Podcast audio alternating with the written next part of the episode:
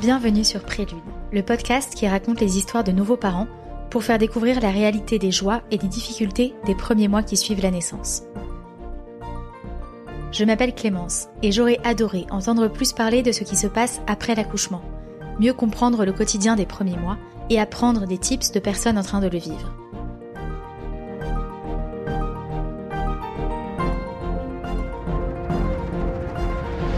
La naissance d'un enfant est un tremblement de terre, m'avait dit une amie. Ce mot m'avait marqué. Mais la grossesse et la perspective d'un premier accouchement étaient déjà tellement mystérieuses que je ne me suis pas renseignée sur ce qu'il se passe une fois que l'on revient chez soi, avec ce petit être en plus dans la famille. Je vous propose ici de rencontrer des personnes inspirantes qui vont nous raconter de manière authentique leurs premiers pas de parents, leurs surprises, leurs erreurs, leurs fous rires et tous leurs conseils. N'hésitez pas à donner votre avis grâce aux étoiles sur votre plateforme d'écoute et à le partager à tous les futurs parents autour de vous. N'hésitez pas à aller voir le site prélude.fr pour trouver des idées de cadeaux de naissance originaux, design et pratiques qui plairont vraiment aux parents. Aujourd'hui, je vous propose d'écouter le témoignage de Julien, papa de deux filles et fondateur du fournisseur en énergie verte Équateur. Il nous raconte les deux naissances de ses filles dans des contextes très différents. Il nous parle de leur famille aux deux cultures françaises et italiennes et les implications que cela a sur les éducations de ses filles. Enfin, il nous parle des conséquences que son rôle de père a eu sur sa décision de s'engager pour l'écologie et de créer une boîte dans ce secteur. Bonne écoute. Et aujourd'hui, je reçois Julien. Bonjour Julien. Bonjour.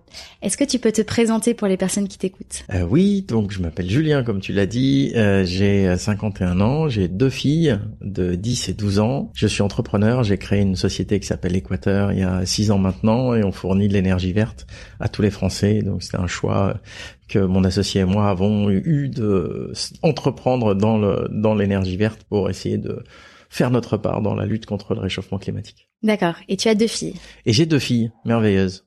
Qui ont quel âge? Qui ont donc 10 et 12 ans. D'accord. Euh, qui euh, qui sont ma seule activité hors de mon boulot. Ça surprend souvent euh, euh, les gens. C'est quoi ton activité avec quoi? Non, moi c'est mes filles. Ok, moi c'est déjà pas mal de temps. C'est beaucoup de temps, oui. Dans quel euh, contexte, à quel moment de ta vie tu as eu ta première fille? Alors j'ai eu ma première fille donc il y a 12 ans. J'étais déjà assez âgé pour les canons français puisque donc j'avais 38 ans. Euh, il faut savoir que j'ai vécu un certain temps en Italie. Ma compagne est italienne et en Italie les les euh, fascia dieta, comme on dit en italien, donc les phases de vie dans lesquelles on a les enfants sont décalées. Donc en Italie, avoir des enfants à moins de 38 ans pour un homme, c'est une absurdité totale et on te prend pour un fou qui a raté sa vie. Ah oui. Et pour les femmes, euh, oui, c'est pareil. C'est euh, c'est avant 38 ans, 36 ans, c'est c'est trop tôt. Et donc pour nous, c'était normal. Sauf que c'est le moment où on a déménagé euh, en France. Et donc voilà, c'était une phase de vie un peu spéciale puisque j'étais au chômage. On s'est installé à Paris alors qu'on vivait euh, euh, partiellement, enfin on, était séparés en fait physiquement. Donc euh, ma compagne vivait en Italie à ce moment-là, moi dans le sud de la France. On s'est installé à Paris pour la naissance de, de notre première fille. on n'avait jamais vécu ensemble d'ailleurs. Et ma compagne parlait pas français et on n'avait pas de job tous les deux. Donc c'était un peu un peu le l'aventure. et comment est-ce que s'est passée cette première grossesse? Dans ce climat-là La première grossesse, donc elle a été, euh, ma compagne habitait Rome, moi j'habitais Aix. Et comment ça s'est passé? Beaucoup de trajets euh, Aix-Rome, beaucoup de stress. Alors c'est assez différent euh, le, le, le, le, système euh, italien par rapport au système français. En France, on te demande souvent, euh, t'es à quel écho? La première, nous on en faisait une par semaine presque. Ah oui. Chaque fois qu'on renversait un verre, on courait chez la gynécologue pour voir si tout allait bien et si le bébé n'était pas mort. Euh, on était vraiment euh, des, paniqués euh, de ça, il va y avoir un problème. on a failli avoir un accident de voiture un jour parce que là on était en hyper panique, là on était à Aix et on a décidé au milieu de la nuit qu'il fallait absolument aller à la clinique parce que là c'était une catastrophe. Et donc j'ai pris la voiture, on était à fond, j'ai raté deux feux rouges, j'ai tourné où j'avais pas le droit pour arriver finalement on nous a regardé avec des grands yeux en disant mais attendez hein, non là c'est réglé qu'est-ce que vous faites là quoi? Rentrez chez vous il s'est rien passé. Donc c'était euh, c'était assez assez intéressant pour ça. On était hyper hyper protecteur euh, par rapport à ce, ce, ce, fœtus en fait. Je sais mm. pas comment on appelle ça. Et euh, et donc on l'a vu grandir euh, dans le ventre tout le temps. Voilà. C'est assez rigolo. Et tout s'est bien passé tout s'est très bien passé Euh, on a lu des histoires aussi, on a fait tout ce qu'il y a dans les livres, on était des parents modèles avant avant la naissance, c'est souvent un parent modèle. Tu, tu, lis les meilleurs livres et tu sais que tu vas faire comme ça. Et un quart d'heure après la naissance, tu décides que maintenant faut être pragmatique. Mais euh, oui, oui, ça s'est bien passé. Euh, oui, ça s'est très bien passé, aussi bien que ça pouvait. Après, c'est mm. l'accouchement aussi, c'était. C'est une césarienne, donc c'était un peu euh, différent de ce à quoi on s'attendait. Mm. Euh, par contre, donc c'est programmé. Donc c'est lundi à 9h30, tu prends ton petit sac, c'est comme si tu allais euh, euh, au travail, quoi. C'est, c'est, bien organisé, il fait beau, tout va bien. Et, et je sais pas si ça arrive aux autres, mais nous, donc on avait toute la période de la grossesse, donc on s'est installé à Paris. Donc après, tu, tu fabriques le nid, hein, c'est comme c'est comme les oiseaux. donc tu prépares la chambre, le machin, un truc. Et puis ta vie a commencé à changer quand même pas mal. Euh, parce que tu as une obsession. Et tu te dis, bon, ben, une fois que la grossesse est finie, c'est fini, la vie redeviendra normale.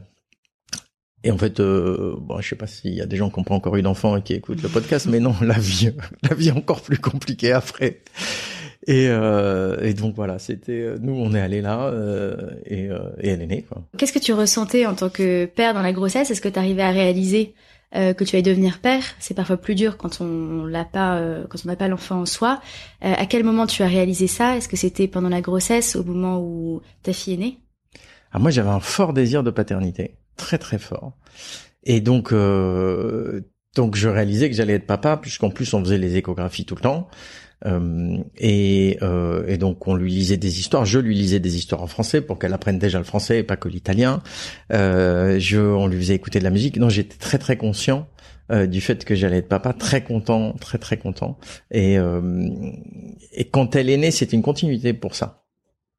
J'avais l'impression de connaître déjà le bébé. Si en plus maintenant dans les échos, la dernière écho, elle est 3D. Mm. Et donc tu vois le visage de ton enfant en fait, c'est assez incroyable. Et, euh, et, voilà. Donc finalement, quand il naît, t'as déjà une partie. Euh, en tous les cas, pour nous, c'était comme ça.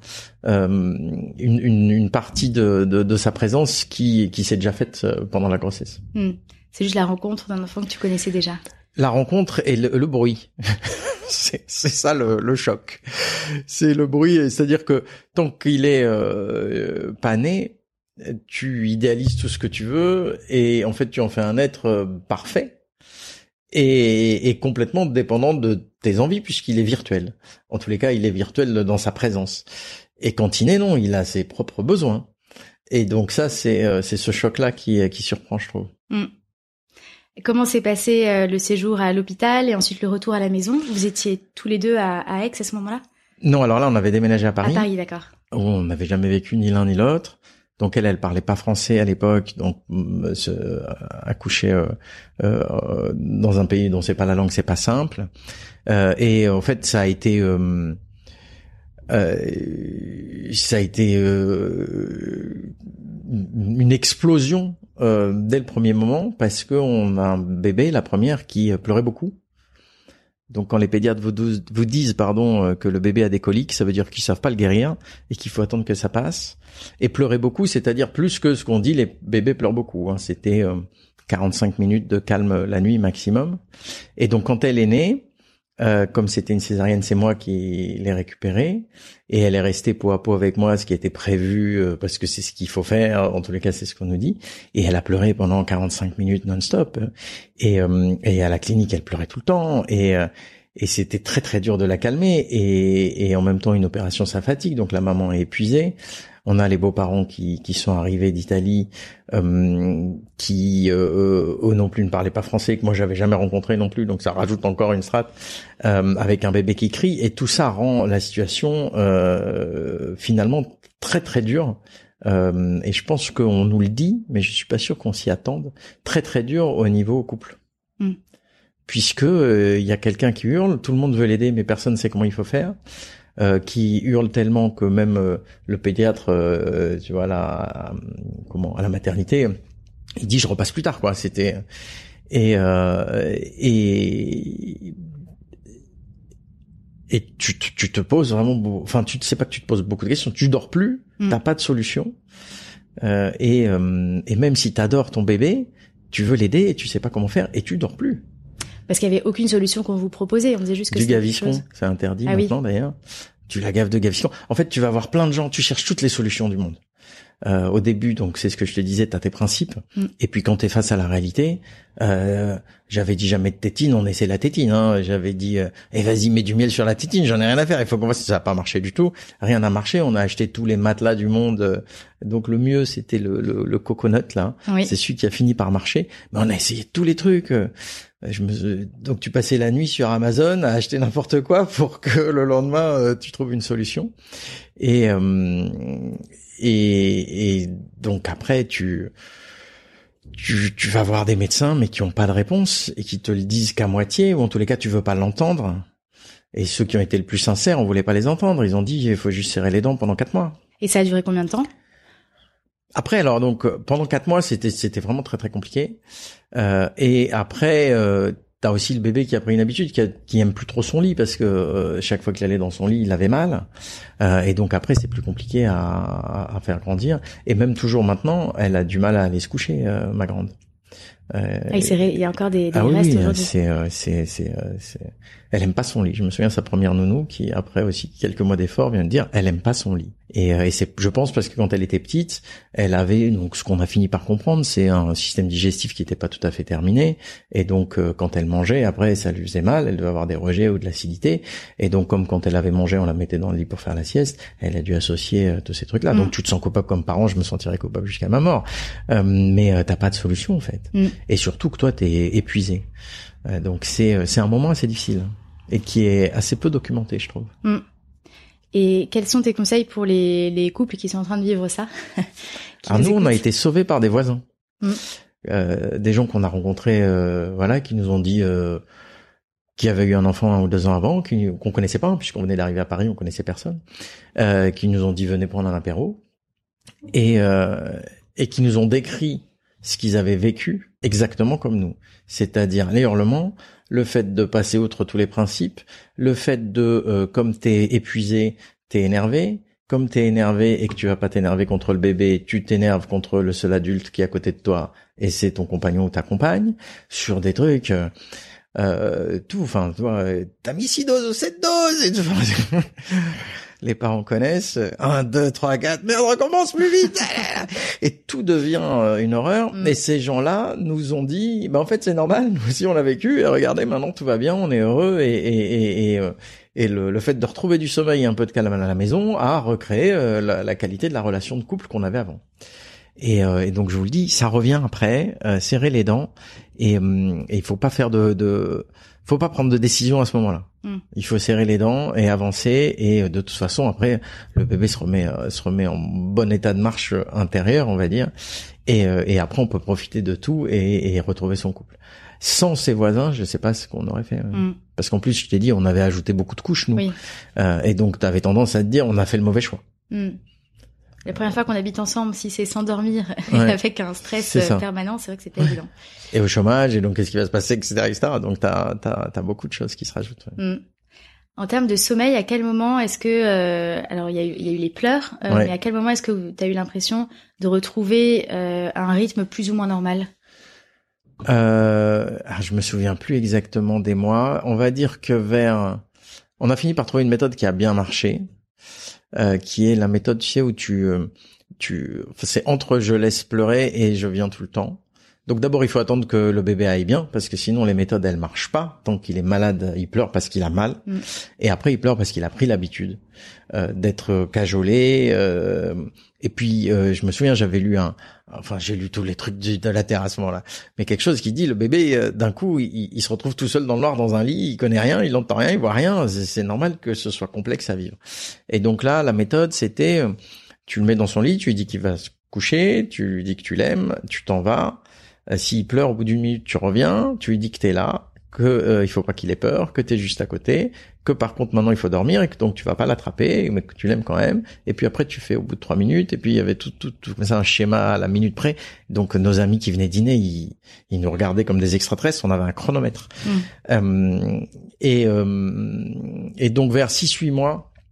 Euh, c'est euh, voilà, on a commencé à faire des nuits, on a commencé à maîtriser, elle a commencé à, arriver à se coucher toute seule sans pleurer pendant des heures et des heures, et, euh, et à partir de là, euh, en plus six huit mois, il commence vraiment à, à bouger, à, à rigoler, donc euh, Euh, et le, le moment, le premier moment merveilleux d'échange, parce qu'avant, donc, on d'échange, moi je mettais les couches, je faisais le, le, le, bain, etc., etc.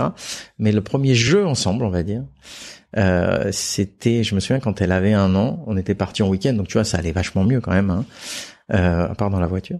Et euh, et il faisait froid, et elle enlève son bonnet, elle le jette par terre, je le plonge, je le remets, elle part en courant, et je joue avec, je cours derrière, je lui renlève, elle, je lui remets, elle le renlève et tout. Et là, on a fait le jeu du bonnet, et ça, c'était un moment merveilleux. C'était euh, un jeu ensemble qu'avant c'est quand même plutôt le jeu c'est vas-y essaie d'attraper les carottes et elle essaie d'attraper les carottes mais Mm. euh, enfin des carottes en peluche parce que nous on avait un petit tapis avec des carottes en peluche et euh, et c'est un jeu que fait le bébé et que toi tu regardes Mm. voilà et donc à un an il y a eu en plus ce premier jeu et à partir de là ça a été euh, il y a plus du tout d'angoisse comme il y avait sur sur la première année Donc vraiment un an pour passer les périodes difficiles, quatre Ouais. mois très compliqués. quatre mois très ensuite- compliqués et euh, et après oui un an on va dire ouais. Mm. Donc ça passe. euh, il faut garder espoir. Ouais, ça passe, ça passe, et c'est merveilleux. Hein, et, Mm. et même avant, enfin, t'as les moments, la première fois où elle s'est assise, ah, euh, euh, la, la, la, la- En plus, nous, elle, euh, elle a gardé ce caractère-là, donc elle veut absolument réussir des trucs. Elle s'énerve contre elle-même tant qu'elle n'a pas réussi. Elle veut mettre son pouce dans la bouche. Alors nous, on rêvait que d'une chose, c'est qu'elle arrive à mettre son pouce dans la bouche. Et elle hurlait, elle se fâchait hein, contre elle-même. Et le jour où elle l'a mis, elle s'intéressait plus. C'était plus le sujet. Elle l'a plus jamais remis. Voilà, elle avait réussi. Et donc, elle s'est donné un autre défi qui était d'attraper ces fameuses carottes en, en peluche. Et puis après, etc., etc. Donc, euh, tant qu'elle n'a pas eu un peu d'autonomie et de capacité à aller au bout de ce qu'elle avait envie, euh, elle se fâchait contre elle-même. Et donc, elle, elle, elle, elle hurlait. Et ça, c'est un trait de caractère que vous retrouvez encore aujourd'hui? Ah oui, mon Dieu, oui. Elle est née comme ça. Elle est née comme ça. C'est fou. Ouais. C'est ça, c'est assez surprenant. Mm. Et elle a une sœur qui est pas du tout comme ça. Et donc euh, bon, t'as l'éducation. Évidemment, entre la première et la deuxième, c'est pas tout à fait pareil, mais euh, il y a des traits de caractère qui sont innés. hein. Il y a Mm. pas de doute. Enfin, en tous les cas, moi, je trouve qu'il y a pas de doute. Mm. Euh, comment s'est passé le contexte de la deuxième naissance? Est-ce que c'était différent? Alors la deuxième naissance, c'était complètement différent parce que l'environnement familial était très apaisé. Donc la grande avait deux ans. On était installés à Paris, on vivait ensemble depuis deux ans, on avait retrouvé un boulot chacun. Euh, ma compagne avait appris le français, donc elle se sentait beaucoup plus à l'aise dans cet environnement étranger. Euh, et euh, et donc euh, voilà, il y avait la place dans l'appartement. C'était pas un nouvel appartement, il n'y avait pas un déménagement. Enfin, tout était déjà là. Et donc ça a été beaucoup plus simple. Et puis on avait déjà eu un enfant. Donc t'as euh, le mode d'emploi en fait. Mm. Et on a fait le deuxième en s'attendant à ce que ce soit aussi compliqué que le premier et prêt à ça. Et, euh, et la deuxième, euh, elle a dormi, elle a dormi jusqu'à, elle dort encore. c'est, c'est la crème quoi. C'est, le- c'est le bébé dont on rêve, dont on voit, c'est le bébé qu'Adam dans les films. C'est Qui a dormi directement ah ouais, après- directement, tout le temps, tout de suite. euh, euh, 45 secondes pour l'endormir quand elle pleurait. Et, euh, et, et je, je puisqu'on avait pris l'habitude de chronométrer, euh, je savais un, un jour je l'amène chez des amis, je la couche, c'était pas du tout son lit, il y avait pas de berceau et tout, donc elle est pas très contente, elle pleure, et, euh, et je prends mon chronomètre et je sais qu'au bout de 45 secondes, elle s'arrête de pleurer et elle dort. Et j'ai une copine qui arrive et qui me dit Julien, tu veux de l'aide? Je dis non, il reste encore 17 secondes. Et 17 secondes, elle s'est arrêtée, elle s'est endormie. Euh, C'était euh, le jour et la nuit. Après, il fallait gérer les deux. T'as la deuxième qui fait des régressions, c'est ce qui est normal. Euh, mais euh, c'était, euh, euh, oui, c'est assez surprenant aussi ça. Mm. Qu'est-ce que c'était comme régression avec l'arrivée de la deuxième? Alors, remise de couche, Ah oui, ouais, direct. Elle avait elle arrêté était déjà les couches. propre à deux ans. Ouais, Oui, elle était donc c'était deux ans et deux mois. Elle était propre. Et là, pim, remis de couche. Et après, pendant longtemps, elle a gardé les couches. Hein. Euh, parce que euh, elle voulait qu'on s'occupe d'elle, là, Mm. tout simplement. Euh, et puis un peu d'agressivité aussi contre euh, surtout sa mère. Euh, on voyait les jouets, euh, vite fâché quoi, vite Mm. fâché. Euh, et hum, et c'est assez assez surprenant parce qu'au début, donc, elle essaie de participer et en même temps, elle est pas très contente qu'il y ait quelqu'un. Et, euh, et là, pareil, il y a eu un moment qui a été clé. On les avait amenés toutes les deux à, tu sais, porte de Versailles, une foire aux animaux, où euh, euh, tu vois des petits lapins, des chats, des chiens, des trucs partout et tout. Donc il y avait du monde. Et euh, donc la petite dans la poussette, la grande accrochée derrière. Et il y a une dame, euh, un peu, tu vois, morphologiquement la, la, la sorcière. tu vois, le nez crochu voûté, les cheveux un peu frisés comme ça, machin, le, le visage assez épais, qui s'arrête, qui voit la petite et qui dit oh comme elle est belle et tout, et qui dit euh, je peux la prendre? À la grande. Et nous on répond pas. La grande nous regarde, on répond pas, et elle, elle réfléchit, et elle regarde donc cette dame qui ressemble à la sorcière, et là elle se met entre sa sœur et la dame et elle dit non. Et ça, ça a été le moment où je pense qu'elle s'est dit, en fait, euh, en fait, en fait, je suis contente d'avoir une petite sœur et je veux pas qu'on me la vole. Mm, c'est ma petite sœur. C'est ma petite sœur et maintenant, euh, maintenant, je suis avec. Et euh, je sais pas si c'était juste pour nous la manière de voir qu'elle avait changé ou si c'est elle où elle s'est dit, mais attends, en fait, euh, en fait, j'en veux de, de, de ce bébé là. Et, et bon, après, elle joue, c'est des sœurs maintenant, elles sont assez proches et donc c'est c'est mm. c'est super. Quoi. À partir de quel âge elles ont commencé à jouer ensemble? Euh, à partir quand la petite avait euh, six mois. Ok. Euh, où j'ai une vidéo, la petite est, est couchée sur le lit. Euh, alors la petite était en admiration totale devant sa sœur. Et, euh, et, la grande arrive et la petite lève la tête, donc elle rampe. Hein, et la grande fait je sais pas quoi, la petite se met à rire. Et là, donc la grande Mathilde se rend compte qu'elle peut faire rire sa sœur. Et à partir de là, elle a commencé à faire le pitre pour faire rire sa sœur et rire après avec elle. Mm. Euh, et donc euh, voilà, c'était oui, je dirais vers six mois pour donc la grande devait avoir presque trois ans, deux ans et demi. Ok. Ah, c'est génial de voir ça. Oui, c'est c'est c'est c'est c'est c'est super. Ouais. Mm. Euh, donc tu as créé une euh, boîte dans l'environnement. Oui. Euh, je me rends pas compte il y a dix ans à quel point la prise de conscience était pareille ou pas, mais euh, Est-ce qu'il y avait déjà une angoisse de certains parents d'avoir des enfants pour euh, le futur en se disant que euh, on laisserait un monde compliqué à nos enfants? Euh, Est-ce que c'était déjà le cas à l'époque ou est-ce que c'était pas trop une prise de conscience sociétale générale? Alors prise de conscience sociétale générale à l'époque non, la mienne oui. Avec certitude. Euh, j'ai arrêté, j'avais une carrière dans le conseil et dans les télécoms, et j'ai tout arrêté pour faire un master dans l'énergie, avec l'ambition de créer une boîte dans l'énergie. J'ai fait ça en 2007 parce que euh, euh, j'avais euh, compris qu'il y avait un changement climatique qui était à l'œuvre, et je me suis dit, au lieu de faire des petits efforts soi-même, tu sais, euh, arrêter le robinet quand on se lave les dents, je me suis dit, ça suffira pas. Et donc, tu penses que tu as des bonnes compétences professionnelles, mêlées au service de la cause euh, que tu défends. C'est une époque aussi où moi j'ai un peu perdu confiance dans la politique et j'ai plus cru en l'action que et, euh, et donc j'ai fait ça pour ça. Et une fois que tu as des enfants, c'est encore plus aigu. C'est comment m'assurer qu'elles vont pas souffrir d'un futur possible si on fait rien. Et c'est une angoisse qui reste. Euh, voilà, on fait toujours ce qu'on peut. Et euh, je pense que le monde est toujours euh, à la croisée des chemins. mais évidemment, c'est pas, c'est, c'est pas du tout étranger à, à, mon choix. Et comment est-ce que tu leur en parles? De l'urgence climatique Comment je leur en parle? Tout le monde dit ouais les enfants ils poussent leurs parents à être écolo donc moi la petite euh, elle euh, papa l'écologie ça commence à suffire. Donc je me demande si les enfants ils sont pas en opposition avec leurs parents simplement. Euh, la grande est venue tu vois il y a une semaine elle s'est réveillée comme d'hab elle se couche elle revient et elle vient pleurer dans mes bras en disant mais papa le changement climatique on va tous mourir. Donc là il est 23 heures donc euh, tu, tu, cherches les mots euh, qui sont apaisants et rassurants. Euh, et puis surtout, je lui ai expliqué que c'était pour l'instant pas à elle d'agir. Pour l'instant, c'est elle de se préparer, d'apprendre des choses, de grandir, de devenir une personne autonome pour faire ses choix et, et ensuite avancer. voilà. Comment je leur en parle tu vois, à la maison, la température, elle est, elle est, des comptes des pièces, elle est contrôlée. L'eau qu'on, qu'on, une autre anecdote sur la petite, euh, j'ai mis des pommeaux de douche qui changent de couleur quand tu prends des douches qui durent trop longtemps. Donc tu as une lumière verte, puis après ça passe à bleu, puis après à violet, puis après à rouge. Et, euh, et là on a changé d'appartement récemment et il y a, une deuxième petite salle de bain qui sert presque pas. Et là je vois la petite qui traverse l'appart euh, pour aller vers la deuxième petite salle de bain avec sa serviette. Et je dis mais tu vas où là? Elle me dit, ben, je vais dans la petite salle de bain. Et je lui dis, pourquoi? Elle me dit, parce qu'au moins, il n'y a pas la lumière dans la douche et donc ça m'embête pas. J'aime bien prendre des longues douches. Donc, euh, la petite s'en fiche. En tous les cas, c'est, c'est l'image qu'elle veut projeter d'elle. Je pense qu'il y a beaucoup de, de, volonté de transgression. Mm. Euh, et la grande euh, se, se, pose beaucoup de questions et, euh, et je pense qu'elle est contente de voir que euh, que on, bosse là-dessus et qu'on fait qu'on est attentif à ça. Hmm.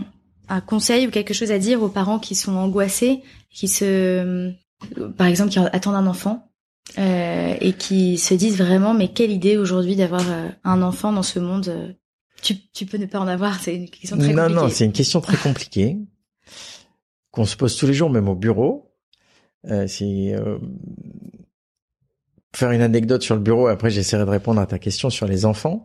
Euh, on recrute beaucoup de, de, de, personnes chez Équateur. La société est en croissance et euh, certains viennent par conviction et certains juste parce qu'ils aiment le job qu'il y a à faire.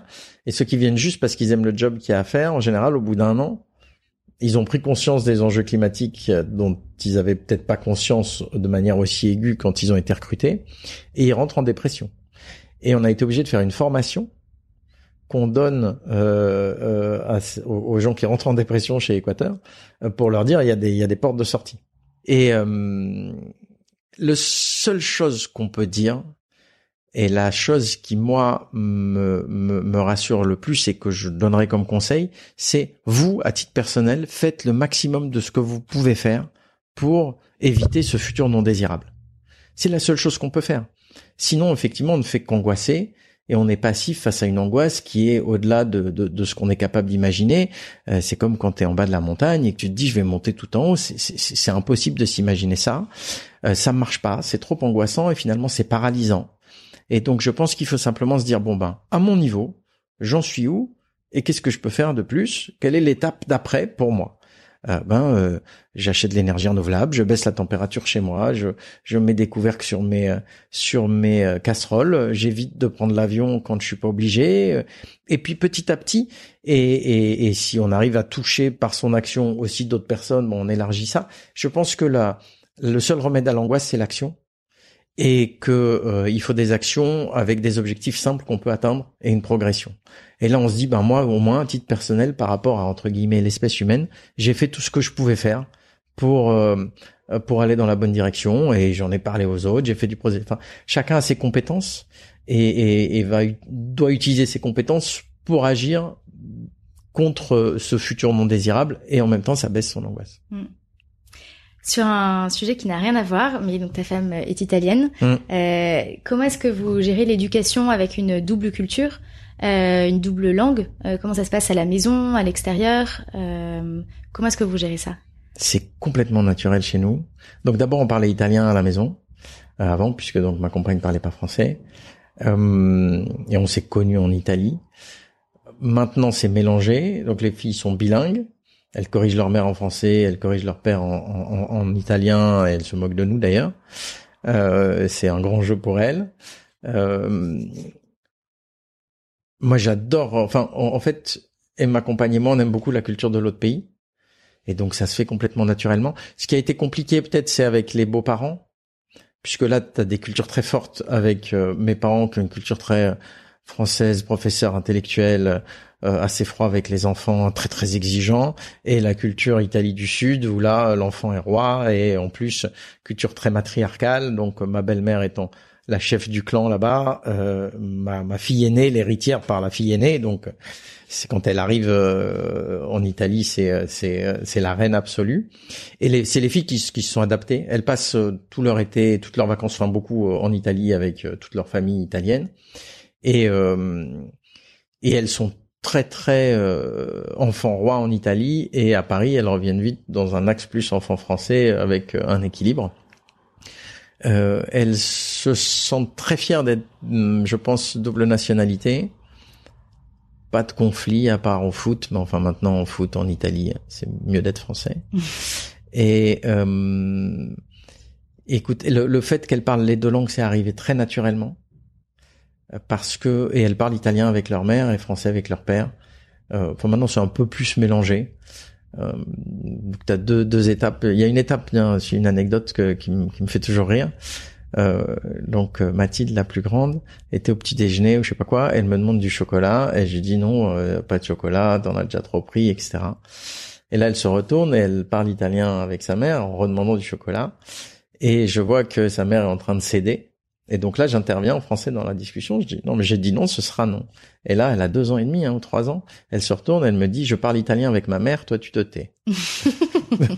C'était euh, t'as deux canaux, etc. Elles ont eu beaucoup de mal à apprendre euh, qu'elles pouvaient me parler italien ou qu'elles pouvaient parler français à, leur mère. Ça les gêne encore un peu. Mm. Et, euh, et, ça faisait des quiproquos parce que des fois, tu sais, quand t'es en France et que tu parles une autre langue, et puis tu veux, je sais pas quoi, euh, faire une remarque sur un passant euh, ou sur quelque chose qui te. Donc moi je parle italien pour pas être compris. Et donc elle me répondait en français. Quoi, la dame? Qu'est-ce qu'elle a, la dame? Et euh, elles ont mis du temps à comprendre qu'on pouvait se servir de la langue pour se cacher. Maintenant, elles ont bien compris. elles font pareil en Italie avec le français.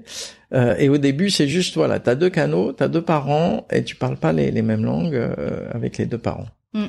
Euh, il y a des jeux aussi, euh, elle joue en italien certains jeux et en français à d'autres jeux. D'accord. Bizarre. Ouais. Sans, sans règle générale, on ne sait pas pourquoi, tout d'un coup, elle passe à l'italien ou... Je sais pas. Je me suis demandé, est-ce que c'est des jeux qu'elles ont appris en Italie mm. tu vois, ou je sais pas. Et entre elles, elles parlent français? Maintenant, elles parlent français plus souvent. Euh, donc, elles parlent encore un peu italien sur certains jeux. Et quand elles étaient plus petites, c'était le moment où elles arrivaient en Italie, ça switchait en italien. Ah oui. Et euh, très adaptable. Ouais, très très ouais. Et si alors si ben, bien sûr la culture. Euh, ma grande s'est engueulée à la cantine. Elle a une copine qui a mis du ketchup sur ses pâtes. Et donc là, ma fille est intervenue, expliquant que ça ne se fait pas de mettre du ketchup sur ses pâtes. Donc sa pauvre copine s'est défendue en disant mais qu'est-ce que t'en sais? Et alors elle a dit non mais excuse-moi, ok, mais moi je suis italienne, donc ça ne se fait pas, c'est une hérésie. Et elles se sont pris le bec euh, là-dessus. donc voilà, il y a un peu de défense de culture culinaire au minimum. On ne touche pas aux pâtes. On ne touche pas aux pâtes et on met surtout pas du ketchup dans les pâtes. Et d'un point de vue valeur, est-ce qu'il y a des valeurs qui sont plus mises en avant dans la culture italienne et d'autres plus dans la culture française? Est-ce que là-dessus vous avez senti que vous avez vous mettiez un accent différent en tant que parent sur euh, euh, je dis n'importe quoi, le fait de prêter, euh, le euh, la, sociabilité, comment on approche les autres, comment on leur parle. Est-ce qu'il y a des, des aspects différents là-dessus ou vraiment c'était assez aligné? Et je me suis jamais posé la question. La religion, la laïcité est assez différente entre ma compagne et moi, mm. et donc euh, et donc elles ont deux sons de cloche très très différents à table. Et elles en jouent un peu. Enfin, elles, elles, je sais pas comment elles le vivent d'ailleurs. Parce que moi, je suis très laïque et, euh, et voilà. Et la religion italienne, elle est très dans la négociation avec les saints. Tu vois, je donne-moi ça et je te promets, je mangerai plus de chocolat, mais on ne demande pas ça à Dieu directement, on demande à des saints. Et donc, euh, euh, elles se disent athées, mais là, euh, je sais que ma grande fille a demandé à sa mère de dire à sa grand-mère de mettre des cierges pour Saint Antoine parce qu'elle a un terreau de maths aujourd'hui, tu vois. Donc euh, il y a cette dualité là. Elles vivent avec cette dualité. Euh, et euh, sur les valeurs, écoute, on a quand même globalement des valeurs assez proches entre mm. l'Italie et la France. Euh, à part la force de la religion qui est qui est, qui est beaucoup plus marquée, hein, ils ont le pape. Hein. Euh, le reste, le, la République, la démocratie, l'idéal d'émancipation, euh, peut-être euh, la position des femmes dans la société, en tous les cas professionnelle, est différente en Italie. Et donc c'est une des raisons pour lesquelles d'ailleurs euh, ma compagne préférait faire grandir ses filles en France. et elle, elle est très engagée dans le, la place des femmes dans les entreprises. et en même temps, paradoxalement, les sociétés du sud d'Italie sont très matriarcales. Donc, pareil. Non, qu'est-ce que je peux te dire de plus? Je me poserai là, il faudra que je revienne. je vais essayer de, creuser ce, ce point-là. Quelles valeurs elles ont par rapport aux autres? Je sais que ça apporte une richesse incroyable cette euh, double culture. Ouais, après on compare pas, tu vois. Donc je, j'ai pas d'autres enfants qui sont pas cette double culture. Mm. Euh, elles apprennent beaucoup plus vite les autres langues. Ah oui. La, la grande euh, au collège, elle a des super notes en langue, euh, et donc ça c'est une certitude. Mm. Elles ont parfois en français un vocabulaire qui a l'air très châtié, des tournures de phrases qui sont très érudites, qui sont en fait des italianismes, euh, mais qui vu de la les Français impressionnent les profs de français, donc ça c'est bien.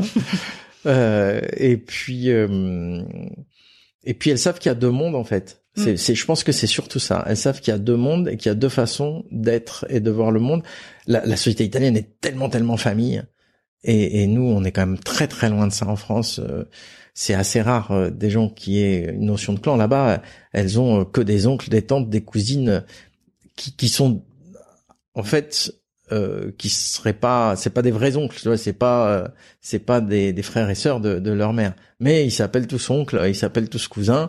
Et donc t'as un village où où ils peuvent pas faire un pas sans être reconnus euh, sans qu'on leur dise ah là là on dirait vraiment ta mère quand t'étais petite n'importe qui et donc euh, cette cette façon de de, de, de vivre en groupe et je pense qu'elles la voient là-bas elles la voient pas en France mm.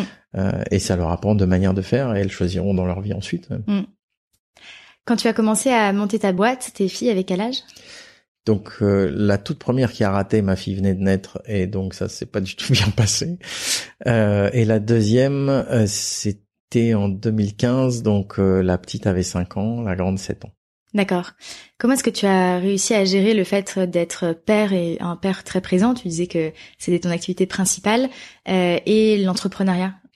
Eh ben, je trouve ça très pratique euh, d'être euh, patron parce que personne m'embête sur les horaires et je dois rendre de compte à personne. J'ai lu beaucoup d'entrepreneurs qui disent oui, il faut se donner à fond, on peut plus avoir de vie de famille, etc. Moi, c'était l'opposé. Ma compagne a, des grosses responsabilités chez Mastercard et elle est très souvent en voyage parce qu'elle a une équipe euh, sur toute l'Europe. moi, j'ai au début mes bureaux c'est la chambre de bonne. ensuite, j'ai toujours pris des bureaux à côté de chez moi et donc euh, quand il fallait euh, aller à l'école parce qu'il y avait un problème, un rhume, un éternuement, quelque chose, euh, voilà, c'était souvent moi qui rentrais. En général, c'est moi qui rentre à 7h30 parce que je peux retravailler après une fois qu'elle dorme. J'ai fait beaucoup les sorties d'école parce que je pouvais prendre ma demi-journée sans me poser de questions. Donc en fait, j'avais la capacité de une flexibilité de, de temps qui m'a permis d'être beaucoup plus présent. et j'étais un des rares papas aux sorties d'école. Euh, que j'aimais bien, que je fais plus maintenant par exemple. Et euh, mais bon, elle sort toute seule. Euh, et donc j'ai trouvé ça au contraire assez assez simple. Mm. et après, ça me faisait travailler plus tard. Mais tu peux choisir tes. Alors j'ai un métier qui, qui permet ça aussi, puisqu'on vend principalement aux particuliers. Donc t'es pas obligé d'être dispo pour tes clients de 14h à 18h. Tu vois, mm. tu peux ne, rien faire de 14h à 18h et t'occuper du reste plus tard. Mm. Ok. Euh, est-ce qu'elles comprennent bien ce que tu ce que tu fais? Elles comprennent bien, même. Euh, oui, elles comprennent bien. Oui, elles comprennent bien et elles comprennent aussi l'entrepreneuriat et probablement trop. C'est-à-dire que bah, la boîte a grandi, t'as des enjeux. Euh, au début, on est deux dans une chambre de bonne, on rigole. là maintenant, il y a 100 personnes, il y a 200 millions d'euros de chiffre d'affaires, il y a des prix de l'énergie qui sont en train d'exploser. ça rajoute énormément de stress dans, ta gestion au quotidien et euh, et, euh, tu le ramènes en fait à la maison sans t'en rendre compte. Je m'en suis rendu compte, euh, par exemple, on a essayé de, faire une introduction en bourse au mois de mai. Je pense que j'étais un peu tendu puisque malheureusement ça n'a pas marché. Et euh, un soir, j'ai trouvé sous mon oreiller un mot de ma grande qui dit "Papa, je sais que en ce moment c'est très dur, mais nous on t'aime, etc., etc." Elle, elle ressent. Donc elle l'a ressenti mm. et elle a décidé de prendre ma peine en charge, qui moi me gêne parce que c'est pas à moi, c'est à moi de l'aider elle, c'est elle l'enfant, tu vois. Mm. Euh, et, donc ça, il faut que je maîtrise euh, un peu mieux ça. Je ramène moins ce, ce, ce, stress à la maison. Euh, leur relation toutes les deux, donc c'est construite assez jeune. Tu disais qu'à partir de six mois euh, de ta deuxième, euh, elles commençaient à jouer ensemble, en tout cas d'avoir des interactions. Euh, comment est-ce que cette relation a évolué? Ben, elles ont jusqu'à septembre de cette année, elles, étaient dans la même chambre. Et, euh, et l'âge étant proche, elles ont beaucoup beaucoup joué euh, toutes les deux. Après le confinement euh, a mis pas mal de tension, j'ai trouvé dans leur relation. Enfin bon, moi je me suis battu avec ma sœur pendant des années, hein, donc. Mais euh, là, elles étaient dans la même chambre. La grande, elle est arrivée au collège, la petite toujours en primaire. Et là, t'as une différence. Les jeux qui plaisaient aux deux ne pèsent plus aux deux. Mm. Donc la petite comprend pas ça. Et en plus, elles étaient dans la même chambre, dans le confinement, avec le stress. Donc là, ça a commencé à se, à être un peu la guerre à la maison, et euh, avec la grande qui avait plaisir à asseoir sa domination physique euh, contre sa petite sœur. Et euh, bah, on a on a déménagé, là on vient de déménager, elles ont chacune leur chambre et ça a remis Euh, enfin, ça a enlevé cette tension-là, ou en Mm. tous les cas, ça l'a bien diminué. Après, c'est quand même des sœurs et, et elles se battent. Et, euh, et ça, leur a, ça les a remis dans un mood de jeu et, et faire des choses en commun. D'accord. Donc, euh, euh, c'est, euh, je suis assez admiratif de la relation qu'elles ont. Est-ce qu'il y a des points euh, sur euh, la paternité, le le post-naissance, parce que c'est vraiment ça qui Mm. intéresse les personnes euh, qui écoutent le podcast, euh, qu'on n'a pas abordé, dont tu voudrais parler? Alors, post-naissance et paternité, occupez-vous de vos enfants. Euh, je sais que c'est pas encore évident pour tous les pères. Euh, changer une couche, c'est un plaisir en fait. Enfin, pas quand elles ont deux ans, mais euh, là, ça commence à devenir dur. Donner le bain, c'est merveilleux. Euh, enseigner, euh, ne serait-ce que les couleurs. Enfin, il y a des moments merveilleux, quoi. Ça, c'est vert. Alors, et ça, c'est rouge, non, vert. Et euh, et c'est euh, c'est quelque chose dont je bénéficie encore aujourd'hui.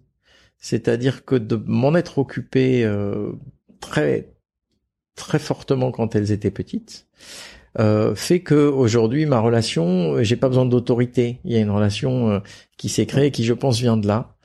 Euh, et qui vient simplement du fait d'avoir participé aux tâches ménagères euh, et d'avoir fait euh, euh, et, et donc d'avoir été présent de facto euh, et de pas du tout laisser la maman toute seule euh, et, et, et c'est on y gagne à long terme mais sur le court terme aussi euh, j'ai du mal à comprendre les gens qui disent oui les enfants avant deux ans ils parlent pas il se passe rien non il se passe tout il se passe tout dès le début et le conseil c'est quand on fait ces choses là être présent c'est un conseil qu'on m'avait donné et que je vais repasser. Les regarder, quand on change une couche, les regarder dans les yeux, être là. Pas faire autre chose en changeant la couche, même dans sa tête. Et, et, et c'est pas besoin d'être là très longtemps, mais être là euh, quand on s'en occupe, euh, même trois minutes, c'est ça, c'est hyper important, je pense. C'est un bon conseil. On me l'avait donné aussi et j'essaie de l'appliquer. C'est pas toujours évident au quotidien, mais c'est un très bon conseil. Non, mais on va rater une fois ou deux sur dix, mais euh, c'est c'est euh, être là, c'est Mm. euh, c'est fort. Super. Bah, merci beaucoup, Julien, Je t'en prie, d'avoir merci. témoigné, de nous avoir partagé ton histoire. Et bonne, euh, bonne. euh, ah, j'ai pas envie ni de dire bon courage ni de dire bonne chance, bonne paternité et maternité à toutes celles et ceux qui t'écoutent. Mais oui, absolument. Et s'il y a des difficultés, notamment les pleurs euh, du, du premier trimestre après la naissance, c'est quelque chose que beaucoup de personnes vivent avec euh, soit des RGO, soit des coliques ou des inexpliquées. Euh, voilà, écoutez, faites écouter cet épisode à vos amis pour qu'ils ils sachent que ça passe. Une deuxième idée, si je peux encore, mais euh, peut-être tu couperas, tu remettras après. Mais sur euh, sur la paternité, un père avec une poussette dans la rue euh, la cible de tous les commentaires de toutes les mères et grand-mères du monde qui décident qui savent qui sait pas faire et qu'elles elles savent mieux même si elles connaissent pas le bébé et donc restez calme Alors ça arrive aussi avec les mamans. Ah bon mais Globalement, les gens pensent vraiment toujours savoir mieux faire. elle a chaud elle a froid c'est incroyable incroyable euh, mais je, je sais que ça arrive avec les mamans Ah oui, moi Mais je, avec- je le ressens beaucoup. avec les pères, bah, je trouve ça encore pire parce que j'ai vu avec ma compagne, c'est n'importe qui dans la rue se permet de, de me dire ce qu'il faut faire, quoi. Mais rentre chez toi. Et, euh, et voilà. Donc euh, bon, bah en fait, il faut rester zen. Et Ouais. puis, euh, puis ça passe quand ils grandissent, plus personne se permet de faire ça. Tant mieux. bah, merci beaucoup, Julien. Je t'en prie. Au revoir. Merci Julien pour ce témoignage très intéressant, plein de recul sur la naissance de tes filles et sur les années qui ont suivi. J'espère que cet épisode vous a plu. N'hésitez pas à noter 5 étoiles le podcast sur Apple Podcast si c'est le cas. Cela m'aide beaucoup à être plus visible. À bientôt pour un nouvel épisode de Prélude.